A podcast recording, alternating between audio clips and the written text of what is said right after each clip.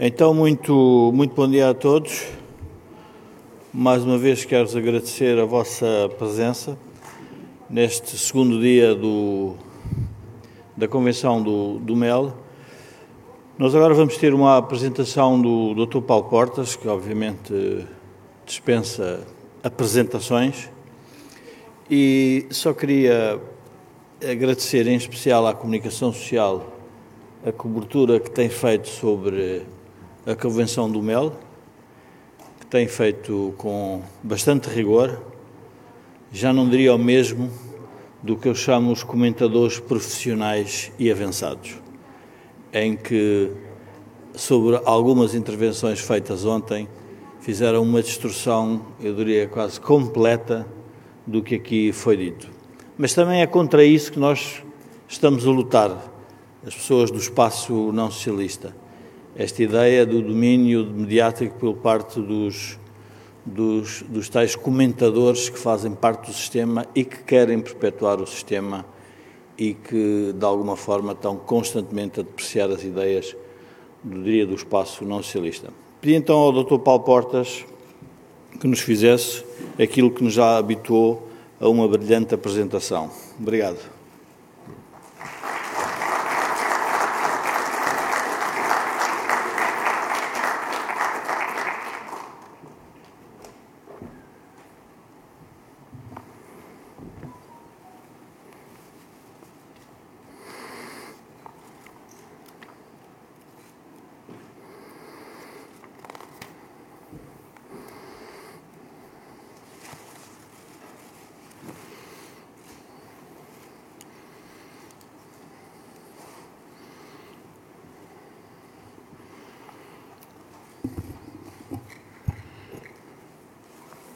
Muito bom dia a todos. Caro Jorge Marrão e, em seu nome, todos os organizadores, a quem agradeço o convite, mais uma vez, aos participantes, presenciais e virtuais, uma saudação especial ao Dr. Pedro Passos Coelho, aqui presente.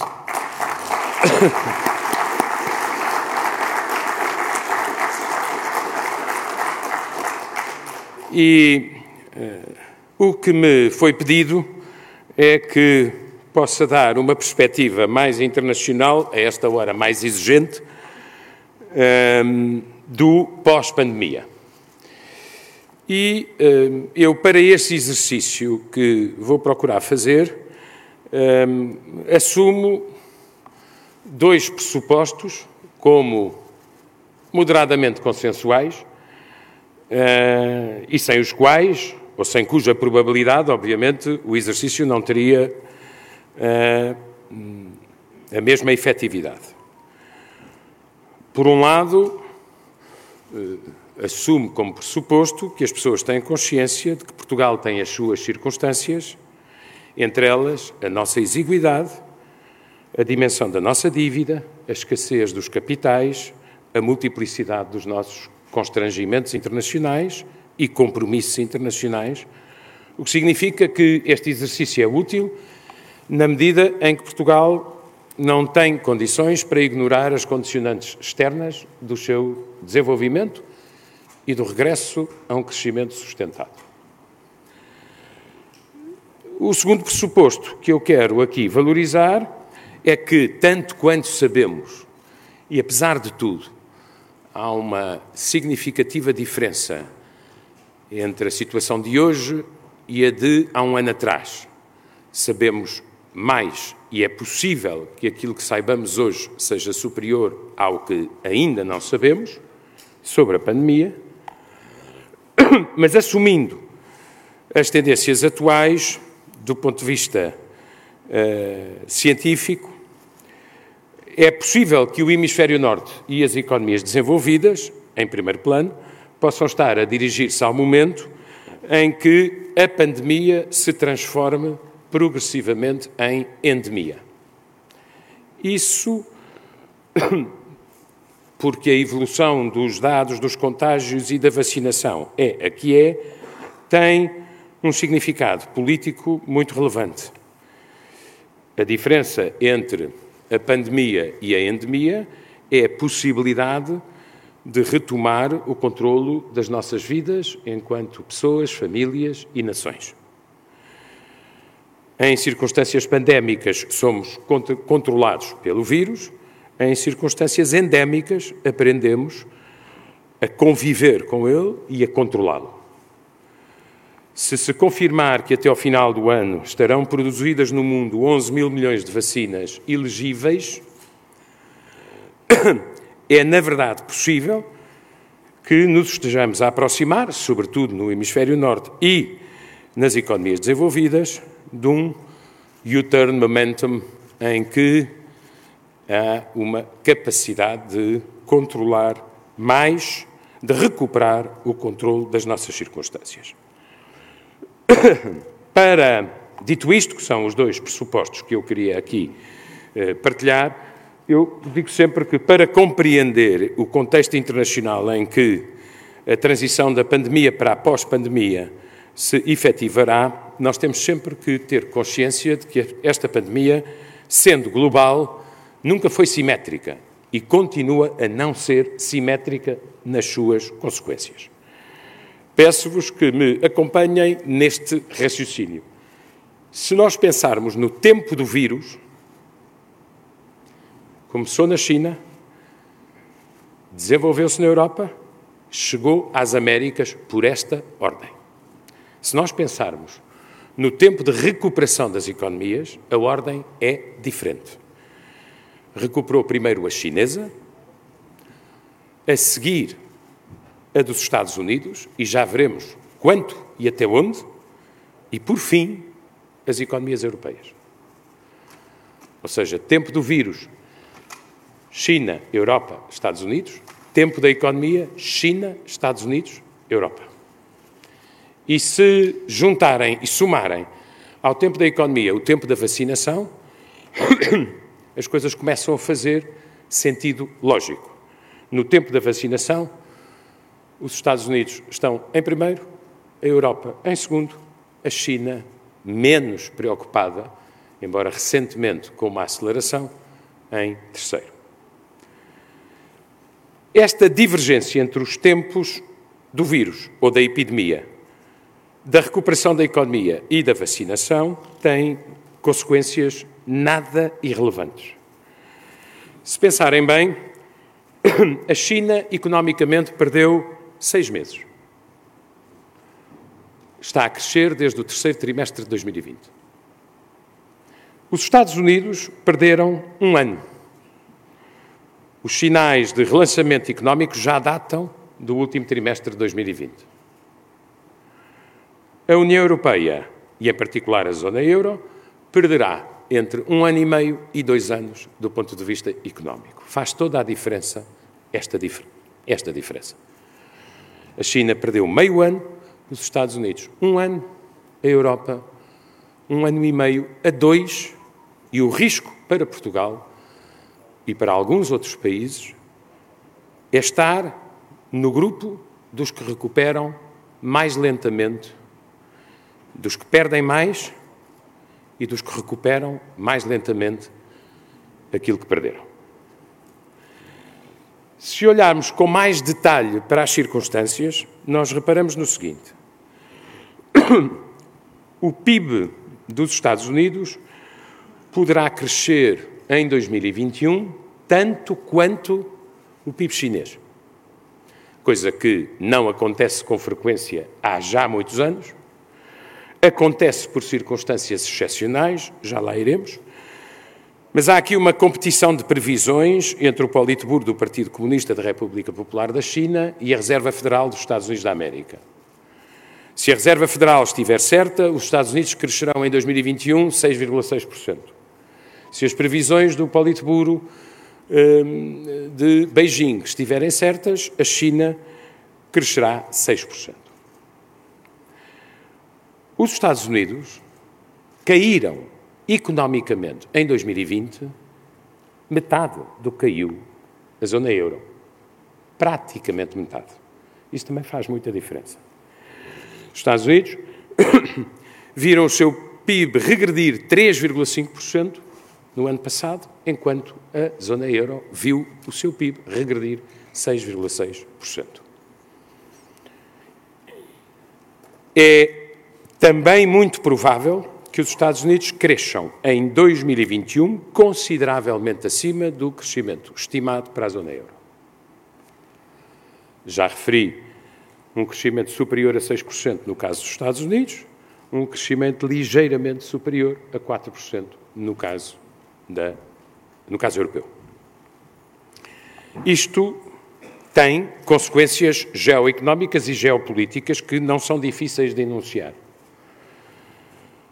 Visto o mundo hoje, a China está mais forte do que há um ano, apesar de a pandemia ter começado na China.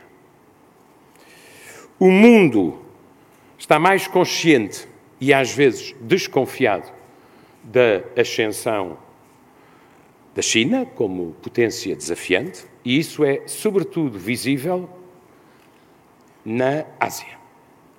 E não constitui sequer uma tendência nova.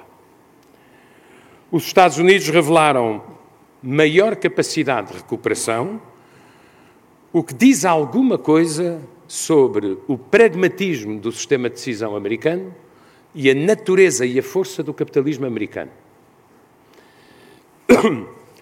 As críticas europeias ao capitalismo americano são inversamente proporcionais aos resultados europeus face aos resultados americanos que acabei de enunciar.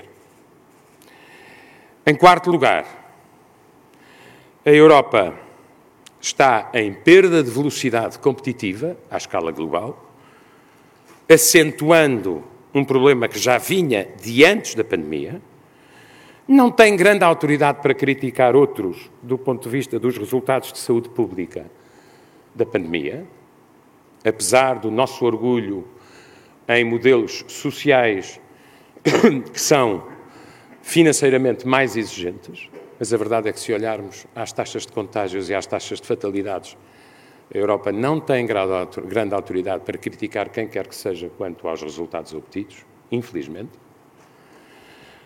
Mas, do ponto de vista económico, é absolutamente óbvio que a Europa sofreu mais longamente o impacto, caiu mais duramente e, pelo menos, uma parte dela demorará mais tempo a recuperar economicamente.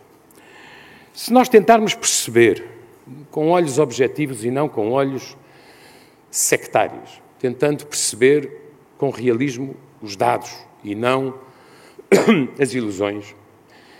Porque é que entre o tempo do vírus e o tempo da economia, os Estados Unidos ultrapassaram a Europa e, partindo de uma situação de saúde pública eh, severamente criticável, como de resto a europeia, noutro plano, conseguiram economicamente recuperar muito mais depressa ou programar as condições para uma recuperação muito mais rápida.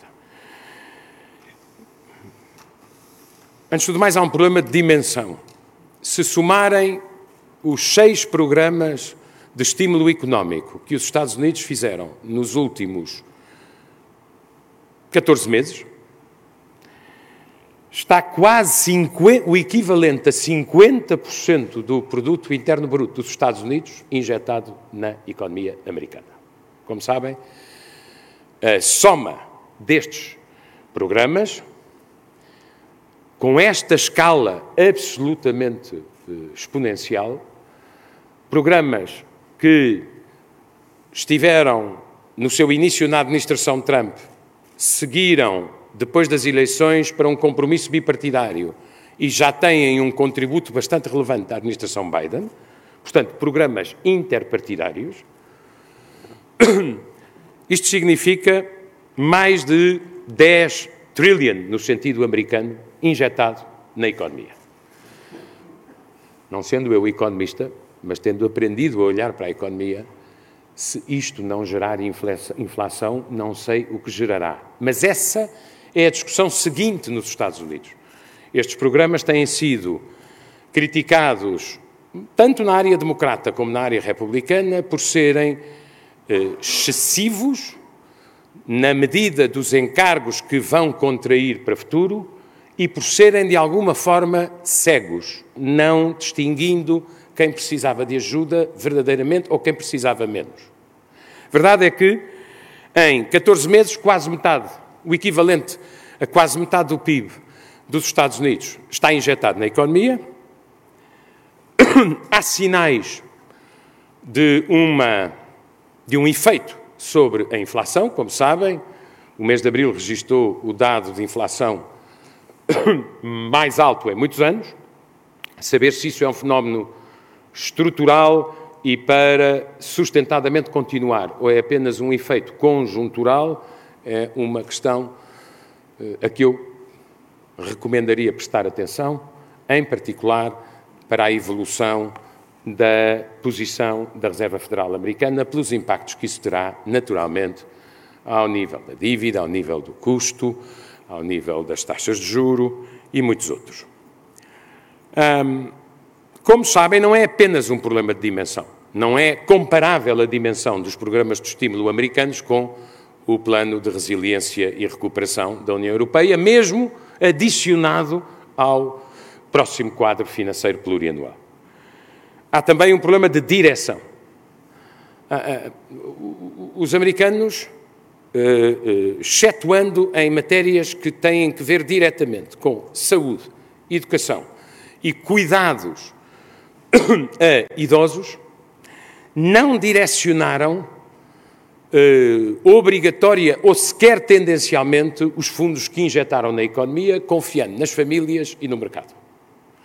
A Europa que fez um passo em frente, eu já procurarei dar uma explicação eh, que considero virtuosa, com o plano de resiliência e recuperação, ehm, eh, pré-determinou que praticamente grande parte dos fundos ou são verdes ou são digitais, ou são digitais ou são verdes, o que faz sentido, mas não esgota o mundo da economia. Ou seja, os programas de estímulo americanos são menos direcionados do que os europeus. Só o valor dos três cheques de financiamento direto às famílias nos Estados Unidos, e já houve três, um cheque em eh, março, abril do ano passado, um cheque em dezembro do ano passado e outro cheque já com a administração Biden, agora em fevereiro, só o valor dos três cheques diretos de financiamento às famílias é superior à totalidade do plano de resiliência e recuperação da União Europeia. Cerca de, o equivalente a cerca de 800 mil milhões de euros, face a 750 mil milhões de euros. Mas há um outro fator que distinguiu a possibilidade dos Estados Unidos partindo de uma situação de saúde pública pavorosa, ultrapassarem economicamente com grande rapidez a Europa e recolocarem os Estados Unidos numa posição que para eles é mais conveniente do ponto de vista da competição global com a China. Tem a ver com a forma como os Estados Unidos financiaram não a compra das vacinas, mas a investigação pesquisa e desenvolvimento das vacinas. É aí que há uma diferença abissal e eu estimo que nós devíamos aprender alguma coisa nessa matéria. Os Estados Unidos investiram. Há uma diferença de tempo e uma diferença de montante. Os Estados Unidos investiram quase quatro vezes mais na investigação e desenvolvimento das vacinas com que atualmente contamos do que a União Europeia. Mas mais importante do que isso, os americanos entraram na competição pela pesquisa de uma vacina desde o início, ou seja, financiaram a investigação, o desenvolvimento, os ensaios clínicos e a produção. A União Europeia chegou uns meses mais tarde, com duas exceções apenas, uma alemã e uma francesa, nacionais, bilaterais, os, Estados Unidos, os, os, europeus chegaram à questão das vacinas como compradores, não como financiadores da investigação. É evidente que quem financia a investigação tem direitos bastante abundantes se ela é bem sucedida no fornecimento de vacinas. E essa é a diferença que explica o facto de os Estados Unidos terem acelerado muitíssimo a vacinação, que é uma condição para o regresso à atividade económica.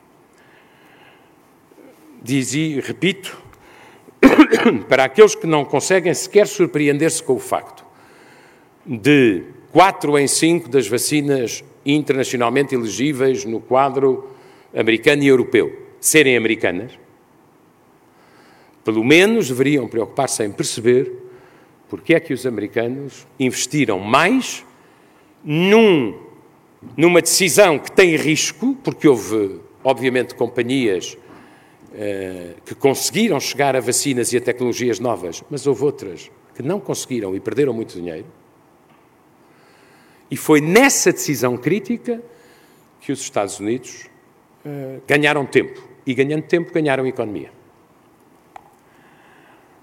Eu, eh, feito esta, este balanço que me parece relevante, gostava de deixar apenas uma palavra sobre algumas lições aprendidas de todo este ano. E essa palavra tem que ver com três ou quatro pontos eh, que me parecem os mais importantes. Em primeiro lugar, as nações que agiram depressa controlaram melhor a pandemia. E nunca chegaram a fechar completamente a economia. O early decision making é o que distingue radicalmente a Ásia dos Estados Unidos e da Europa. E não me refiro a regimes especialmente autocráticos. Refiro-me a países asiáticos democráticos que registraram, registaram objetivamente, francamente, melhor performance. O segundo ponto que eu gostava aqui de lembrar, o argumento não é meu, é de um antigo colega de governo meu, o Dr. Jorge Moreira da Silva.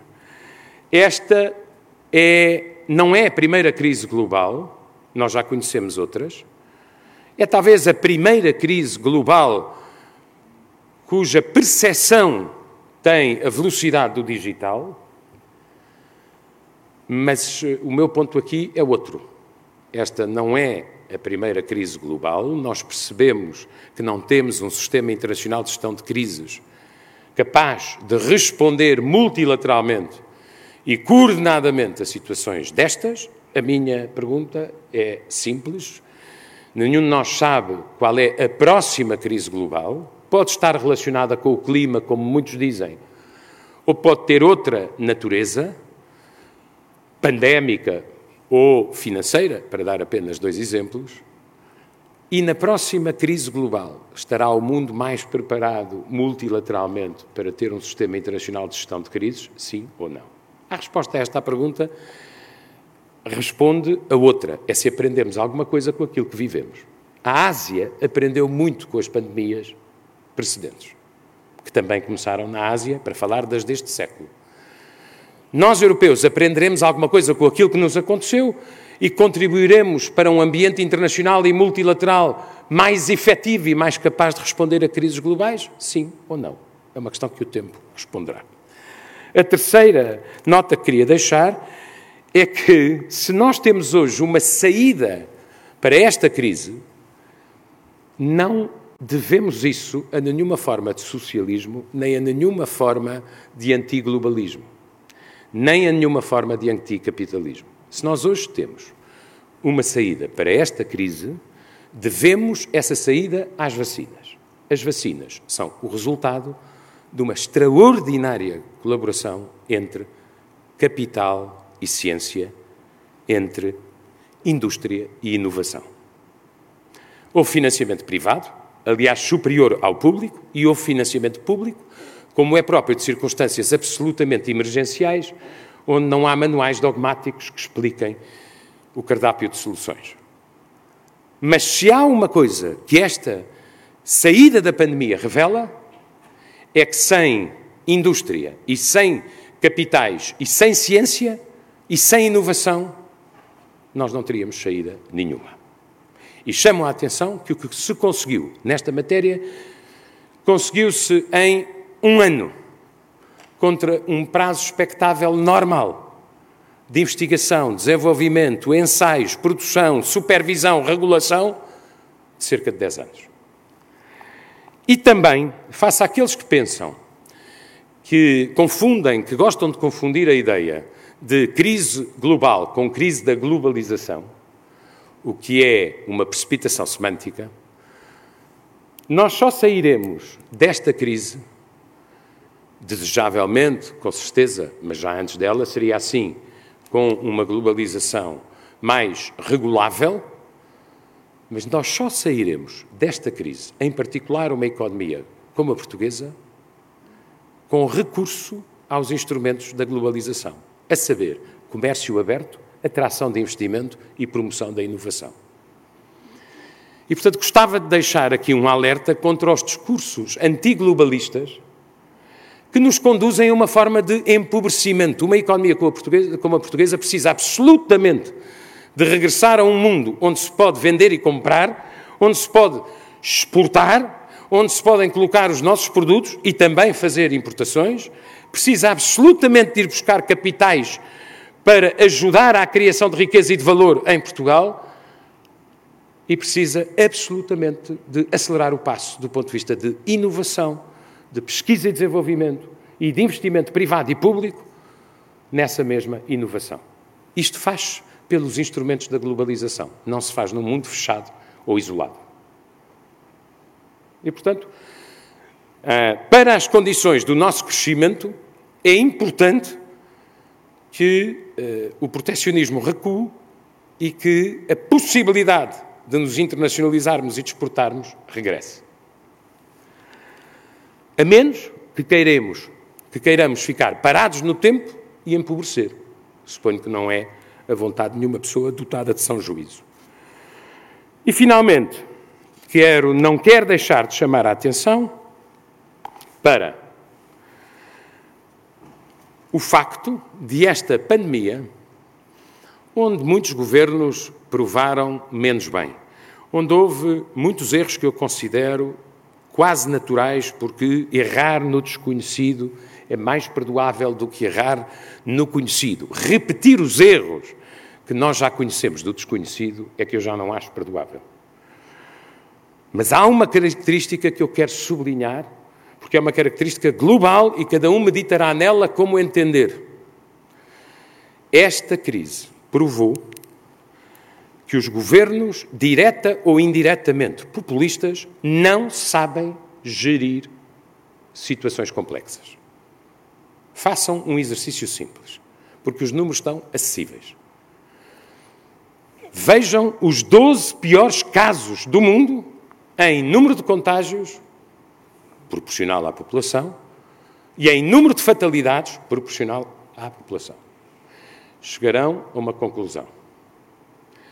Desses 12 piores casos no mundo, nove têm ou tiveram, durante o ano de 2020 e caminho de 21, governos populistas ou governos de coligação com populistas à esquerda e à direita nove dos doze piores casos do mundo. Eu acho que isso se deve a dois factos, que é uma meditação que eu vos deixo. O populismo, seja ele de esquerda ou de direita, é sempre uma simplificação. Uma pandemia não é simplificável. É um assunto complexo. Entre a paciência de uma pessoa com formação científica como a chanceler alemã, ou a impaciência de líderes populistas distribuídos pelo mundo à esquerda e à direita, vai a diferença entre a proteção de vidas e a proteção de economias. Se as pessoas quiserem ver o teste de água do que é o populismo à direita ou à esquerda, a co-governar ou a governar situações complexas, está à vista. Acresce que esta pandemia revelou, como outras podem revelar outros fatores, a importância da capacidade de relacionamento entre as autoridades políticas e a autoridade científica. Para isso é preciso ter paciência, estudo, esforço, e capacidade de compromisso. Isso não é compatível com impulso ou com uh, impaciência. Acho que está feito este uh, meu final, este, este ponto que não queria deixar de sublinhar, porque é muito pouco notado, porque não convém a ninguém, basta olhar para a Espanha e Itália para ver populismos de esquerda, basta olhar para o continente americano para ver populismos, populismo de direita, em ação, perante uma situação complexa, mas é um registro que eu quero aqui deixar. Finalmente, para não exceder demasiado o tempo que o Jorge me pediu, queria aqui deixar-vos um conjunto de tendências com que nós vamos viver no pós-pandemia, porque já estavam escritos nas estrelas e estão de novo uh, uh, e, e foram acentuados pelas circunstâncias pandémicas. Vamos viver num mundo onde o epicentro da gravidade económica está na Ásia e, portanto, num mundo menos ocidental, menos atlântico e seguramente menos europeu. Primeiro ponto. Segundo ponto. Não há grande diferença entre a nova administração americana e a anterior administração americana no que toca à relação entre os Estados Unidos e a China, como alguns de nós foram sempre chamando a atenção. Há diferenças de forma, mas não de fundo. A questão da China para os americanos não é uma questão de um presidente, é uma ameaça existencial da potência desafiante contra a potência incumbente, que é a América. Ameaça do ponto de vista da, da, da globalização dos bens e dos serviços, mas, sobretudo, ameaça surpreendente, ou desafio surpreendente, no domínio da economia digital. E, portanto, nós vamos viver num mundo em que, seja quem for o presidente dos Estados Unidos, a questão estratégica fundamental para os americanos será a contenção da China. Eu costumo dizer por caricatura, e não tomem isto senão por caricatura, que quando se compara Biden com Trump em matéria de China, o resultado é basicamente parecido, menos tweets, mais direitos humanos. O terceiro ponto que eu quero aqui deixar como reflexão é que há uma oportunidade nesta administração americana para revalorizar o vínculo transatlântico com a Europa na certeza de que a prioridade desta administração, como das duas antecedentes, é o Pacífico. Mas, evidentemente, este presidente americano nasceu e cresceu e, foi, e cultivou a sua experiência política num mundo multilateral, essencialmente americano, no ponto de vista da sua gênese, e num mundo de aliança firme de valores e uh, interesses entre americanos e europeus. Ele já ofereceu o braço várias vezes e a mão aos europeus. E hão de reparar que a resposta europeia é, às vezes, ambígua.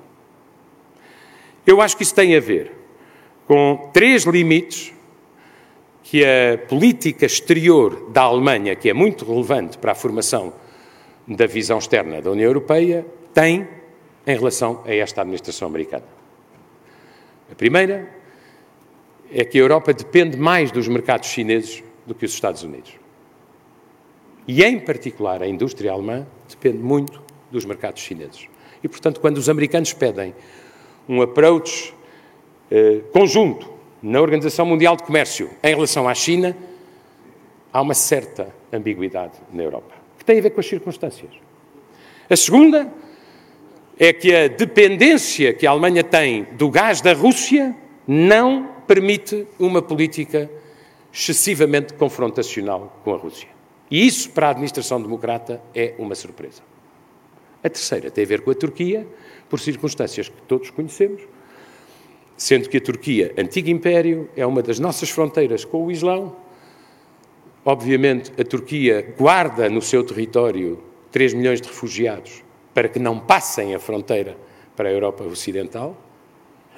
E a Alemanha tem no seu interior uns largos milhões de turco-alemães que não pode ignorar. E, portanto, há três limites na política exterior alemã que tornam mais difícil esta aproximação eh, sugerida pelos americanos com os europeus, que em muitos setores funcionará. A relação com a China, a relação com a Rússia e, finalmente, a relação com a Turquia. Não é pouca coisa.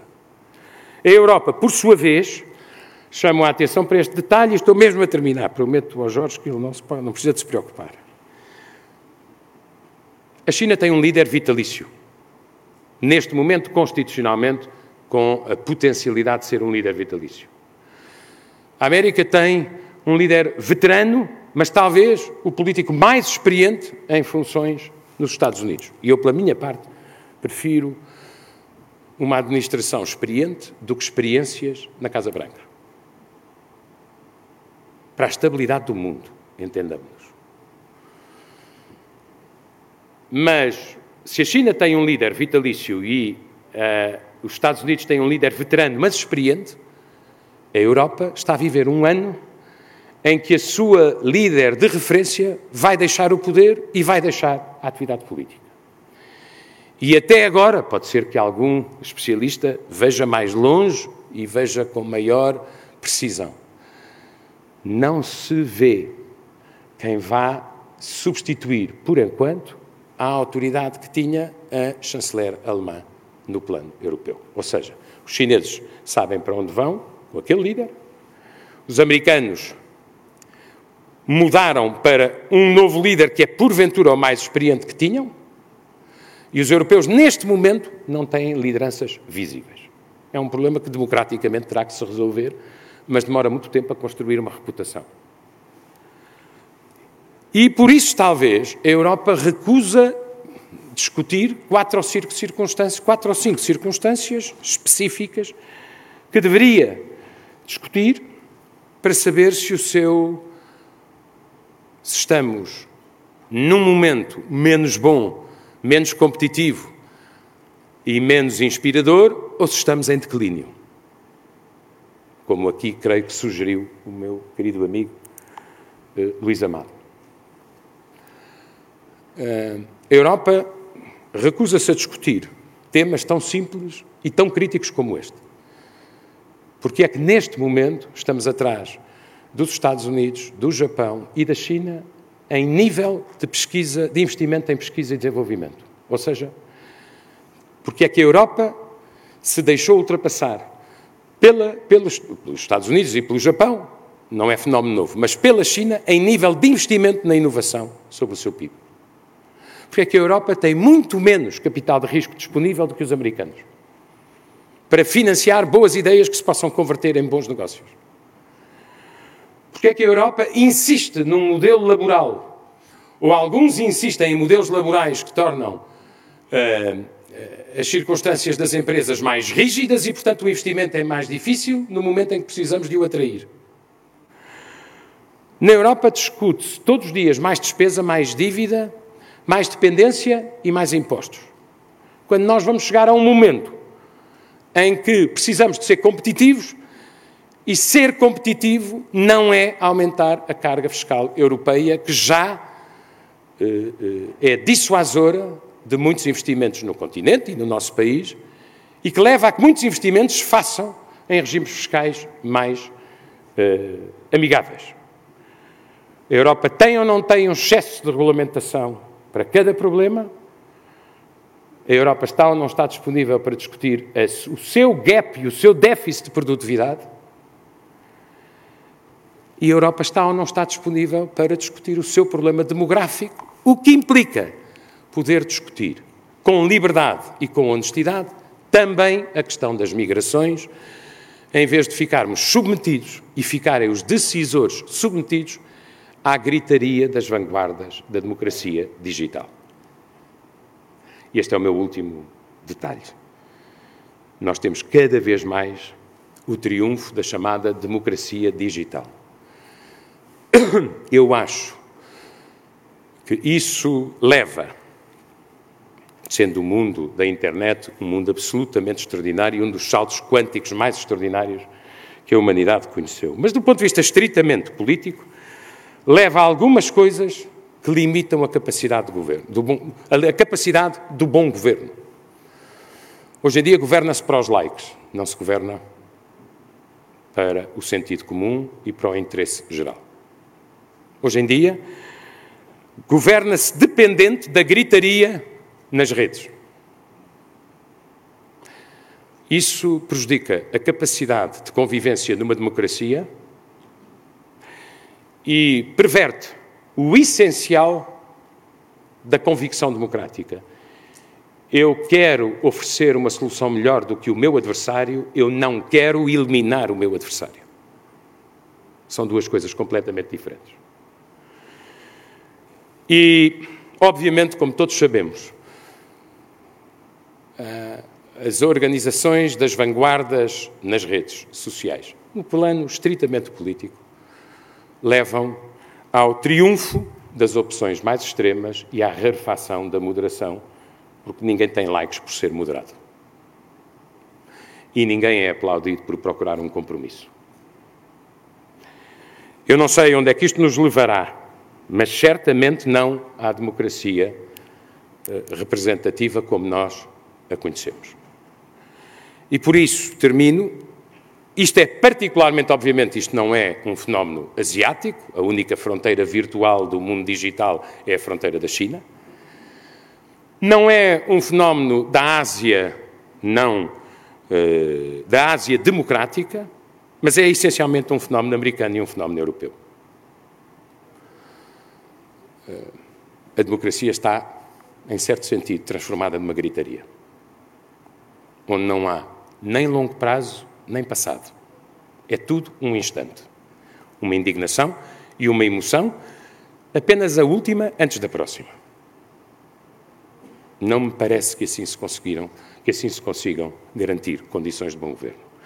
Era isto que vos queria deixar, um olhar ligeiramente mais otimista relativamente às circunstâncias pandémicas, um olhar preocupado como europeu e ainda mais como português relativamente às circunstâncias económicas e um olhar com algum ceticismo, mas não sem esperança, relativamente à evolução das democracias. Muito obrigado.